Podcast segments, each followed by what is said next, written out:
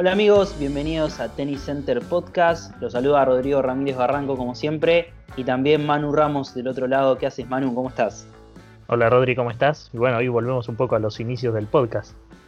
Así que volvemos, dejamos de lado un poquito las entrevistas para hablar de, bueno, de lo que concierne al mundo del tenis, que bueno, si bien no se está jugando, pero están pasando muchas cosas y hay mucha, hay gente que parece que, quiere seguir jugando o que no le importa el COVID y, juega igual, ¿o no, Manu? Hay gente que vive en una fiesta, casi literalmente, ¿eh? pero, pero bueno, sí, nos pareció, nos pareció que era momento, dada toda la información nueva y todas las cosas que fueron pasando estos últimos días, semanas, de volver a hacer un así con relación con noticias y con lo que es la actualidad del tenis. Exactamente, estamos hablando puntualmente de lo que pasó, de la polémica y el escándalo que pasó con Novak Djokovic y este polémico Adria Tour, que era una serie de, exhibiciones por ahí por la zona de los Balcanes que culminó con ¿cuántos tenistas contagiados de COVID, Manu? Los tenistas contagiados tenemos, bueno, Djokovic, obviamente, eh, a Dimitrov, a Troiki, a Borna Koric y bueno, después tenemos el preparador de Nole, que es eh, Paniki, tenemos a Grog, que es el entrenador de Dimitrov, la esposa de Troiki y la esposa de Djokovic, y el último que se confirmó en estas últimas horas, que es Iván Isevich, que es campeón de Wimbledon 2001, que es el entrenador también de Nole. Así es, así es. Toda esta cantidad de, jugadores o exjugadores o ayudantes o allegados a todos los tenistas terminaron contagiados con COVID-19. Es un escándalo, la verdad. Es algo que sacudió al mundo del tenis en los últimos días y, empecemos un poco, ¿cuál era la intención de, del Adria Tour? ¿no? Eh, es un, era un torneo de exhibición donde eh, se iba a jugar, o se jugó en distintas ciudades, se jugó en Belgrado, se jugó en Zadar, en Croacia, Belgrado, Serbia, obviamente. Después tenían la intención de jugar en Montenegro y en Bosnia. Pero en Zadar pasó, se confirmó primero el, el positivo de Dimitrov y ahí decidieron, después vinieron todos los, casos y ahí decidieron suspender, dijeron no va para más esto y la verdad que uno veía las fotos y decía esto parece un torneo del año pasado porque claramente. uno veía las fotos veía no veía barbijos no veía eh, gente proveyendo alcohol en gel o, sanitizante para las manos o algo. la distancia lo mínimo de la distancia. Estaban fotos de Djokovic y de los jugadores eh, abrazados y también jugando partidos de fútbol, partidos de básquet y en una fiesta. Bueno, y tenés eh, también hay otra entrevista que Djokovic creo que estaba. Bueno, estaban ahí varios jugadores en el medio de una plaza con toda gente alrededor. Que también, cero control, porque suponete que la fiesta sí es privada, por ahí controlaron antes, suponete pero ahí en el medio del público, con toda gente, nenes alrededor, haciendo una entrevista, todos rodeados, sin barbijo, sin distancia, sin nada. La verdad que es una pena porque era una muy buena idea. Sí, e, eso es verdad. Era, era una muy buena idea y era. Y, también tenía que ver con lo que, lo que dijo el ATP en las últimas semanas, en, este, en esta nueva movida que, va a volver el tenis. Era como para preparar a los jugadores de la zona, para que la gente pueda ver algo de tenis, como para decir, bueno, el tenis se reactiva, era como un aire de esperanza, ¿no? Pero no se tomaron los recaudos necesarios. Em, incluso hubo un Kids Day. Yo cuando vi la foto del Kids Day digo, ok, esto está muy raro. O en Croacia están demasiado bien y nosotros estamos muy mal acá en Argentina, que llevamos por casi los 100 días de cuarentena. Eh, y al final eh, las pocas medidas que se tomaron eh, terminaron terminaron teniendo sus resultados obviamente negativos. Eso de las medidas me parece que es un tema clave, porque es, es como que hay que. No, hay, no está clara de quién es la culpa, ¿no? Porque supuestamente de la organización del torneo, que también está a cargo de Djokovic, dicen que cumplieron con todas las medidas de seguridad que se, eh, o sea, se les planteó el, gobierno. Entonces, si vos estás respetando las medidas de seguridad del gobierno, vos tampoco tenés la culpa, porque si a vos el gobierno te dice, está bien, podés hacer esto, podés hacer esto, podés hacer esto, y vos haces lo que el gobierno te está diciendo que vos podés hacer, no está mal. Exactamente, y ese punto es, interesante tocarlo, porque eh, en las últimas horas y en, todos estos días hubo un ensañamiento capaz contra Djokovic, merecido por un lado porque él era el organizador del torneo junto con su hermano, entonces todo lo que pase con el torneo, la responsabilidad recae en el organizador como en cualquier otro torneo, en cualquier circunstancia.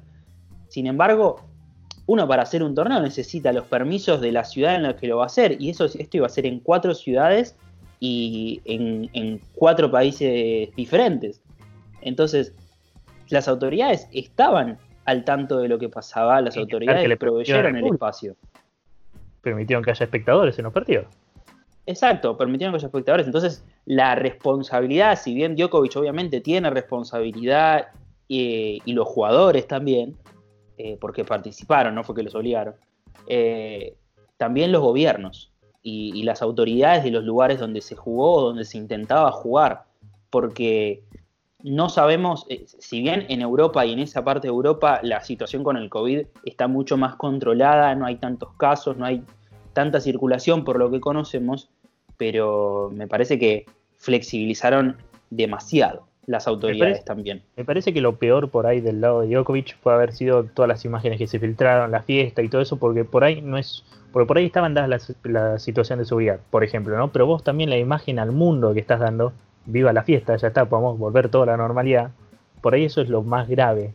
Porque, repito, si Djokovic hizo todo como le decía el gobierno que haga, no hay ningún problema. O sea, él si le dije, vos hacer esto y no te va a pasar nada, y bueno, él lo va a hacer. Exacto, exacto. Y también hay, un tema con, Djokovic que se, lo critica mucho también por el hecho de él ser número uno del mundo, presidente del Consejo de Jugadores ATP y tomó capaz una actitud que a muchos no, no les gustó, que fue velar capaz por sus propios intereses y no por los intereses de otros jugadores. No a Rubin, jugador que está entre los 200 del mundo, que es uno de los jugadores que habla eh, mucho sobre la situación que viven los jugadores de menor ranking. Se enojó con Nole porque, porque Nole estaba jugando su, torneo, su exhibición, y no pudo participar de un Zoom en el que se discutía con la ATP sobre la situación de los jugadores y para poder arreglarlo, siendo Djokovic el, presidente del Consejo de Jugadores de ATP. Entonces, en ese sentido, Djokovic en su liderazgo si lo podemos decir así, eh, ahí tuvo una falla grande. Primero porque no tomó las medidas necesarias en su torneo, segundo porque veló por sus propios intereses y tercero, te voy a poner una tercera, Manu. Eh, la ATP está intentando volver a jugar con todas las medidas necesarias, con un US Open que va a ser totalmente, totalmente restrictivo. Protocolos claro. Los protocolos estrictos al máximo y, y Djokovic, sin embargo, hace un torneo como si estuviesen en 2018. Entonces creo que ahí la responsabilidad es muy Que, que Djokovic estaba dudando de ir a jugar el US Open justamente por las restricciones, que no tenía ganas. Eh, también tenés lo de la vacuna, que en un momento se habló que por ahí se tenía que vacunar para poder ir. Y dijo que no, que no me voy a vacunar para poder jugar un torneo. O sea, estaba en contra de por ahí jugar el US Open, pero bueno, después pasó todo esto. Sí, sí, esto es, es una respuesta también, ¿no? Una respuesta que dice, mirá, no le si vos no querías las restricciones, mirá, las necesitamos, porque si no pasan estas cosas. Es, eso Por ahí fue, fue, algo que era necesario porque también hay que entender que este torneo involucraba muchísimo menos jugadores que lo que involucra un, US Open. Entonces por ahí fue algo necesario de que suceda para que sobre todo los jugadores que van a ser los que van a participar se den cuenta que realmente tienen que respetar los protocolos y que tienen que hacer todo como se les dice que tienen que hacer. Exactamente. Y a mí me llamó mucho la atención después, eh, y a vos también me imagino, Manu, las, las declaraciones de, los jugadores. Las declaraciones de Zverev, de Dimitrov, de Koric eh, y de todos. Al, hubo, Zverev tratando de desprenderse un poco de lo que fue, diciendo pido perdón por haber jugado el torneo, pero bueno, ellos también tienen cierta... Y en las últimas horas también, diciendo lo que hablamos hace un rato, que que confiaron en las reglas del gobierno, como que bueno, no fue nuestra culpa, si el gobierno nos dijo que hagamos esto, nosotros hicimos eso. Totalmente, totalmente. Y también hay un punto que quiero remarcar, que es, esta no es la única exhibición que se jugó en estos tiempos de, pandemia. No es la única exhibición que se organizó con jugadores de alto nivel. También tenemos a lo que fue, lo, lo que sigue siendo el Ultimate Tennis Showdown, Showdown perdón, en inglés, disculpen, eh, en la academia de, de Moratoglu, que, que, estaban jugando Tistipas, Tiem incluso lo jugó, los jugadores franceses, Benoit Per, Gasquet, eh, pero era totalmente distinto. Live stream, sin público, eh, sin periodistas, sin contacto, con muchísima distancia como lo es el tenis. Claro, se tomaron justamente los recaudos. También, bueno, hay que entender que es en otro país, que era en Francia, pero bueno, no importa, se tomaron los, los recaudos debidos que, se tiene que tomar. Tenés también eh, The Battle of the Brits, que está jugando organizado bueno, por la Federación Inglesa, donde está participando Andy Murray, eh, que ahí tampoco, por ahora se está disputando perfectamente y está perfecto. Y ni hablar que el, el prize money va a ser donado. O sea, es una acción solidaria y encima vos le permitís a los jugadores de tu federación, aunque sea, poder ya entrar en ritmo. Algo similar había ocurrido en Estados Unidos, que se jugaron una serie de torneos en las que los que también se podía jugar y había live stream y no había público, porque el tenis te permite esto. El tenis no es como el fútbol, que bueno, si bien el fútbol se está jugando, no es un deporte de contacto, no es un deporte de mucha gente, tenés 26 metros de lado y lado que te separan y en ese sentido eh, va contra los, las normas de, contagio del COVID pero obviamente si es un torneo como el que organizó Djokovic, eh, el contagio va, a suceder. También hay un WTA en, va, un torneo que organiza la WTA, pero que sin embargo no suma puntos WTA. Lo que es algo, algo un poco extraño. Muy extraño. Está jugando en Carolina del Sur, en Charleston, que es como una, división entre dos equipos. Y, y, también se está haciendo para que se reactive el tenis femenino también. Ahora, yo le pregunto, Manu, ¿esto puede llegar a marcar una, un precedente para el US Open, para lo que, para lo que quieren hacer la ATP, como diciendo, eh, ¿puede pasar algo con... me, parece a mí que tenían ya bastante en claro cómo tenían que controlar la situación, eh, con todos los protocolos, cómo habían pensado todo. Me parece que lo que cambia esto es primero por ahí lo que tiene la, vista al mundo que tiene Djokovic, o sea, o sea, todo el revuelo que generó alrededor del tenis, porque innecesario, completamente innecesario y menos cuando está por volver. El tenis y por ahí inseguridad en jugadores que vayan a viajar de distintas partes del mundo, porque la US Open no van a jugar de estadounidenses. Van a viajar un montón de Europa, tenés argentinos van a jugar, entonces por ahí también genera inseguridad en cuanto a eso. O sea, el riesgo.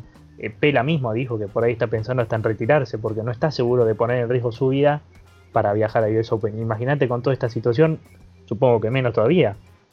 Entonces, por ahí lo que más afecta es a los jugadores pero por otro lado también puede hacer que justamente abran los ojos y digan, no, mira, me tengo que cuidar como corresponde, porque si no termina todo mal. Totalmente, totalmente. Hay muchos jugadores que dijeron que, no les parece. Hay distintas posturas en cuanto a lo que va a ser la vuelta al tenis, que bueno, ya después, creo que en otro episodio vamos a profundizar sobre cómo va a ser en realidad la vuelta al tenis, pero la verdad es que si se hacen las cosas como eh, lo organizaron en el Adria Tour, que fue con las mejores intenciones, eso no lo dudo.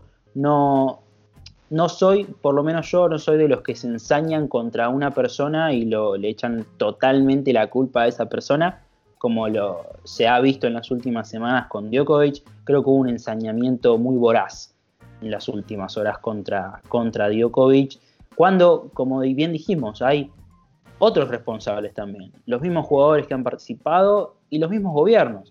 Creo que también hay que cuestionar eso, ¿no? Porque las autoridades son las que en definitiva permitieron que se juegue el torneo.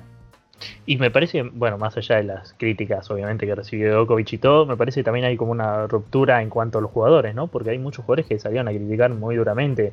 Eh, tenés el caso de Gasquet, por ejemplo, que dice que hay que también, justamente lo que hablamos del gobierno, echar la culpa al gobierno, pero después tenés Kirios, ¿no? Increíble lo de Nick Kyrgios, sí. El mundo del revés. Sí, sí, por eso, por eso. Eh, que dijo justamente, después no me roben a mí que hago cosas tontas, por decirlo de alguna manera, porque esto se lleva el premio mayor. Sí, es increíble, es increíble que, ahora el, bueno de la película sea Nick Kyrgios. es increíble. Es increíble. Y Nick Kyrgios que, que, también, que fue muy crítico con la, con la realización de, o con la vuelta al tenis que plantea la ATP. Y me parece que otro, por ahí, de los que, de lo más duro de los que estuvieron dentro del torneo, es, aunque no haya participado directamente, es el representante de Tiem. Eh, que dijo que el, que el, torneo no tuvo ningún sentido, que fue una estupidez, y que el único que tiene, la, ah. que tiene que disculparse es Djokovic. O sea, eso ya fue bastante fuerte. Claro, están esas posturas, están las posturas de Djokovic, tenés vos toda la culpa, eh, vos sos el, el, tremendo culpable de todo, y después están los tipos un poco más eh, que miran un poco más allá y dicen, bueno, Djokovic tiene la culpa un poco, pero también gobiernos, autoridades, etcétera. No, por, igual a mí lo que más me llama la atención de esto es que es alguien que, por ser representante de Team, estuvo involucrado en esto, estuvo adentro de esto. ¿Entendés? Y que Team Isbrev, o sea, se disculparon, pidieron perdón, pero tampoco es que le fueron a echar la culpa a alguien. Ahora, que tu representante salga a decir que el único que tiene que culparse es Djokovic porque fue su culpa y que fue una estupidez todo, es también medio duro, porque tu jugador participó de ese torneo. Tu jugador estuvo de acuerdo con todo lo que sucedía en el torneo, nadie lo obligó a ir a jugar. Exacto, exacto. Y es, y es lo que es lo que, lo que estamos diciendo, tratar de desprenderse de, de, lo que, de Djokovic, de no quedar pegados en la crítica con, con Djokovic. Por eso el pedido de disculpas, por eso todas estas reacciones que estamos comentando. Bueno, y, sí, a ver, esperemos que, cuando vuelva el tenis se haya aprendido esta situación. O sea, ya está, se deja de atrás, esto ya ocurrió, ya se disculparon los que se tenían que disculpar Esperemos que aprendan de esta situación y que para el futuro, para cuando vuelva el tenis, se corrija y se evite que pase todo esto. Creo que sirve esto que pasó para indicarle a las autoridades, organizadores de torneos y, todos los que se van a encargar de lo que va a ser la vuelta al tenis, que, que se tienen que tomar las medidas necesarias, que se tienen que respetar y que se tiene que ser muy, eh, muy prolijo en las organizaciones y en todo lo que se va a hacer porque si queremos que vuelva el deporte, más que nada por los tenistas, que son los que necesitan trabajar de esto, y, obviamente el negocio del tenis, para los que saben y para los que organizan, necesita reactivarse. Y con ejemplos como estos no se puede hacer. Se pueden hacer las cosas si se hacen bien y se toman los protocolos y las medidas necesarias. Entonces, esperemos que podamos volver a ver tenis de la mejor manera y sin ningún contagio y respetando todas las normas de bioseguridad y que no haya ningún contagiado. Que la prioridad en realidad de esta vuelta al tenis no sea el, dinero, no sea la competencia, los puntos, sino que sea la salud para que todo pueda volver a la normalidad. Exactamente, eh, que se cuiden los jugadores eh, y que, a ver, van a volver, van a volver de a poco, por ahí los resultados no van a ser los mejores para todos, pero ya hay ejemplos, como nombramos antes, el Ultimate Tennis eh, Showdown, tenés lo que está organizando la Federación Británica, que se puede realizar un torneo. Así que vuelvan de la mejor manera y que se cuiden.